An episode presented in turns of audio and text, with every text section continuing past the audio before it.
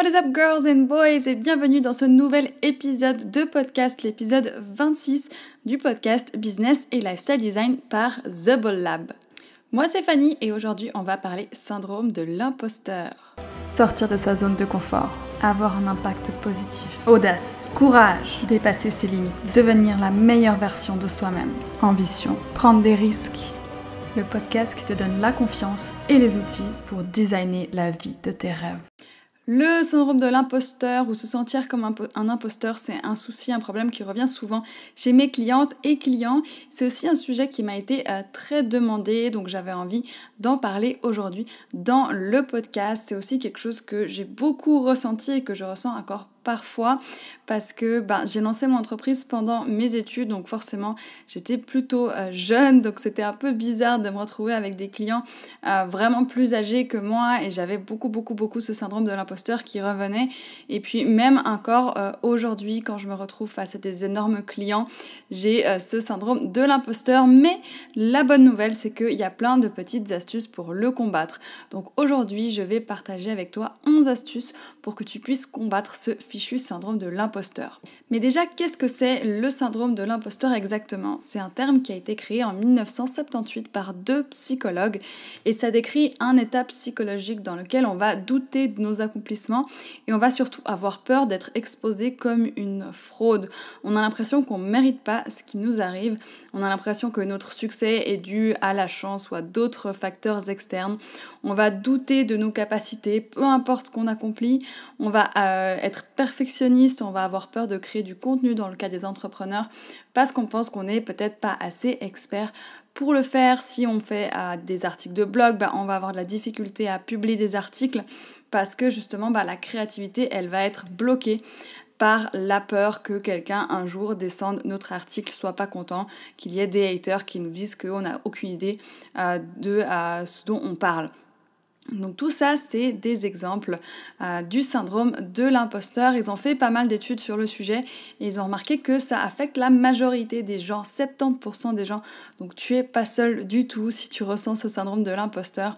Et ils ont aussi démontré que c'est plus souvent des femmes que des hommes qui vont ressentir ce symptôme. Donc tu n'es pas seul du tout. Comment est-ce qu'on combat ce syndrome de l'imposteur? Ben, Dans le podcast du jour, j'avais envie de te proposer 11 astuces pour euh, enfin t'en défaire. Donc astuce numéro 1, déjà d'en parler avec un ou une amie pour que tu puisses voir et comprendre vraiment que tu n'es pas seul et que c'est pas juste moi qui te le dis, mais que vraiment bah, il y a énormément de gens qui vont ressentir ça et de savoir qu'on n'est pas seul, bah, déjà on se sent un tout petit peu mieux.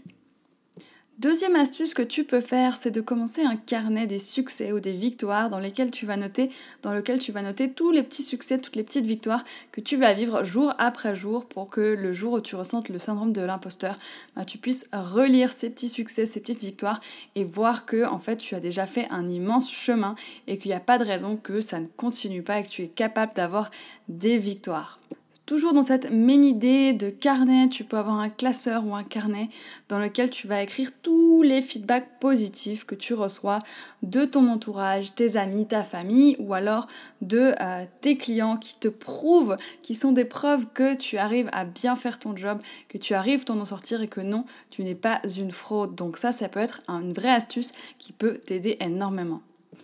Quatrième astuce que tu peux faire, c'est de reconnaître que c'est le syndrome de l'imposteur. Te dire que oui, c'est ok, c'est ça que je ressens, il y a plein de personnes qui le ressentent aussi.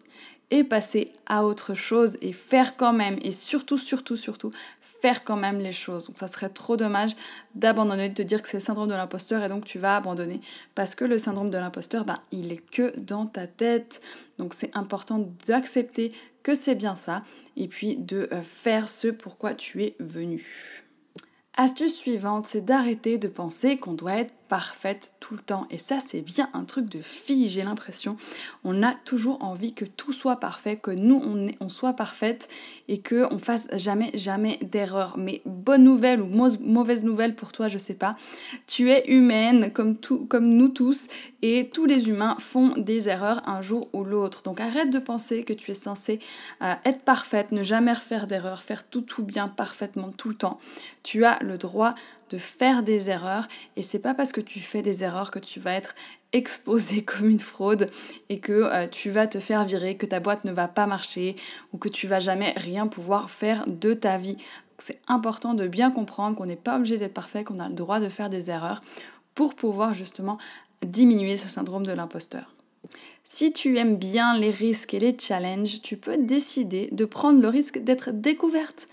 Tu as le syndrome de l'imposteur, tu as donc l'impression qu'on va t'exposer comme une fraude, que les gens vont tout découvrir, vont réaliser que tu es une fraude, que tu n'es pas censé être là. Ben, décide vraiment de euh, prendre le risque d'être découverte et tu verras que c'est un risque qui ne se réalisera presque jamais. Et même si ça se réalise, ben, en fait, c'est pas si grave. Donc, accepte aujourd'hui, décide aujourd'hui de prendre le risque d'être découverte et ça te permettra de prendre euh, beaucoup plus de risques, d'accepter beaucoup plus d'opportunités et donc de grandir beaucoup plus vite.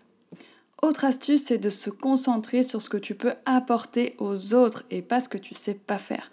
Donc vraiment de te concentrer sur la valeur, comment est-ce que tu peux aider les autres, comment est-ce que tu peux changer la vie des autres, qu'est-ce que tu vas leur amener et arrête de te concentrer sur ce que tu potentiellement ne sais pas faire ou sais moins bien faire, qui est peut-être des détails par rapport à tout, tout, tout, tout, tout ce que tu vas pouvoir faire pour quelqu'un.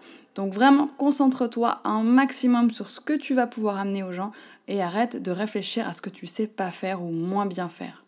Autre astuce toujours euh, dans la même idée, c'est que tu peux pas aider des personnes si toi-même tu prends pas des risques. Il faut que tu crées du contenu, il faut que tu te mettes en avant, il faut que tu parles de tes offres, de tes produits, sinon tu vas pas pouvoir aider des gens. Donc même si tu as l'impression de pas être une experte, de pas tout savoir parfaitement et de pas être prête à 100%, eh ben vas-y, crée déjà du contenu, mets-toi en avant, parle de tes offres, parle de tes produits et comme ça tu vas déjà pouvoir aider certaines personnes, quelques personnes, même avant que tu aies atteint cet idéal parfait que euh, tu penses qu'un jour tu vas atteindre pour pouvoir commencer à aider des clients. Autre astuce, c'est de penser à ton business comme si c'était une expérience ou à ta vie en général comme si c'était une expérience ou un jeu. Et il y a certaines expériences qui vont réussir et d'autres qui vont pas réussir. Et quand ça, il s'agit d'une expérience ou un jeu, bah c'est pas grave si on se rate. On apprend simplement, on regarde ce qui s'est pas bien passé et puis on recommence, on s'améliore. Donc si tu euh, recadres tout ça et que tu imagines que ton business, bah, c'est juste une expérience ou un jeu, ben, tu peux t'amuser avec cette expérience, ce jeu, tu peux tenter des trucs, tu peux prendre des risques, et puis ben, simplement s'il y a quelque chose qui ne fonctionne pas, tu regardes pourquoi, tu étudies pourquoi, tu apprends de ton erreur, et puis tu continues et tout va bien se passer.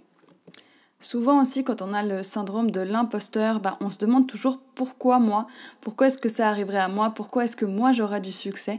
Et ben recadre cette pensée et puis demande-toi pourquoi pas toi finalement Parce que bah, ça pourrait aussi être toi aussi bien que quelqu'un d'autre. Donc chaque fois que tu te demandes pourquoi moi, bah, essaye de modifier cette pensée en te disant pourquoi pas moi Et onzième petite astuce ou secret, je sais pas si vraiment je devrais te dire ça, c'est que bah, personne ne sait vraiment ce qu'il fait finalement.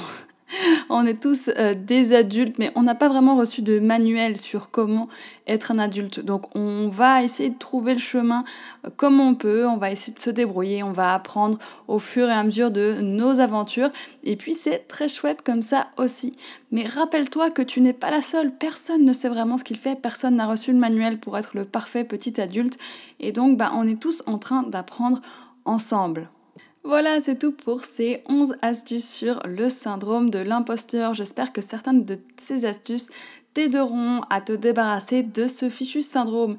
Si tu as d'autres astuces dont je n'ai pas parlé que tu aimerais partager avec les autres ball boss, n'hésite pas à m'écrire sur Instagram pour qu'on puisse passer en revue toutes ces astuces en stories pour qu'on puisse s'entraider et qu'on puisse en parler de ce syndrome de l'imposteur que l'on ressent presque tous. Donc je te rappelle qu'il y a 70% des gens qui vont ressentir ce syndrome et la majorité de ces personnes sont des femmes. Donc tu n'es vraiment, vraiment pas seule à te sentir comme ça.